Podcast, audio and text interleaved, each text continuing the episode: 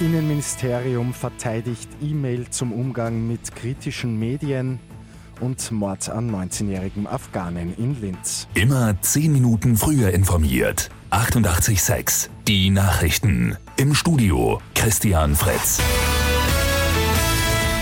Ein Mail des Innenministeriums zum Umgang mit kritischen Medien sorgt weiterhin für Aufsehen. Darin wird den Landespolizeidirektionen nahegelegt, kritischen Medien nur mehr die nötigsten Informationen zukommen zu lassen.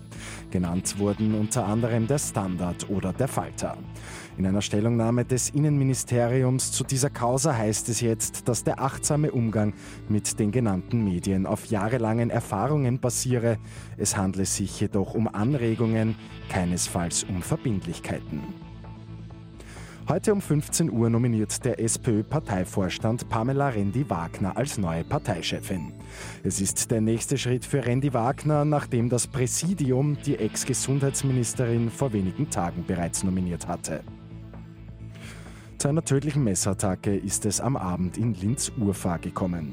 Ein 16-jähriger Afghane soll seinen 19-jährigen Landsmann auf einem Spielplatz niedergestochen haben. Die Polizei konnte den mutmaßlichen Täter schon festnehmen. Hintergründe der Tat sind aber noch nicht bekannt. Real Madrids Superstar Luka Modric ist zum ersten Mal Weltfußballer.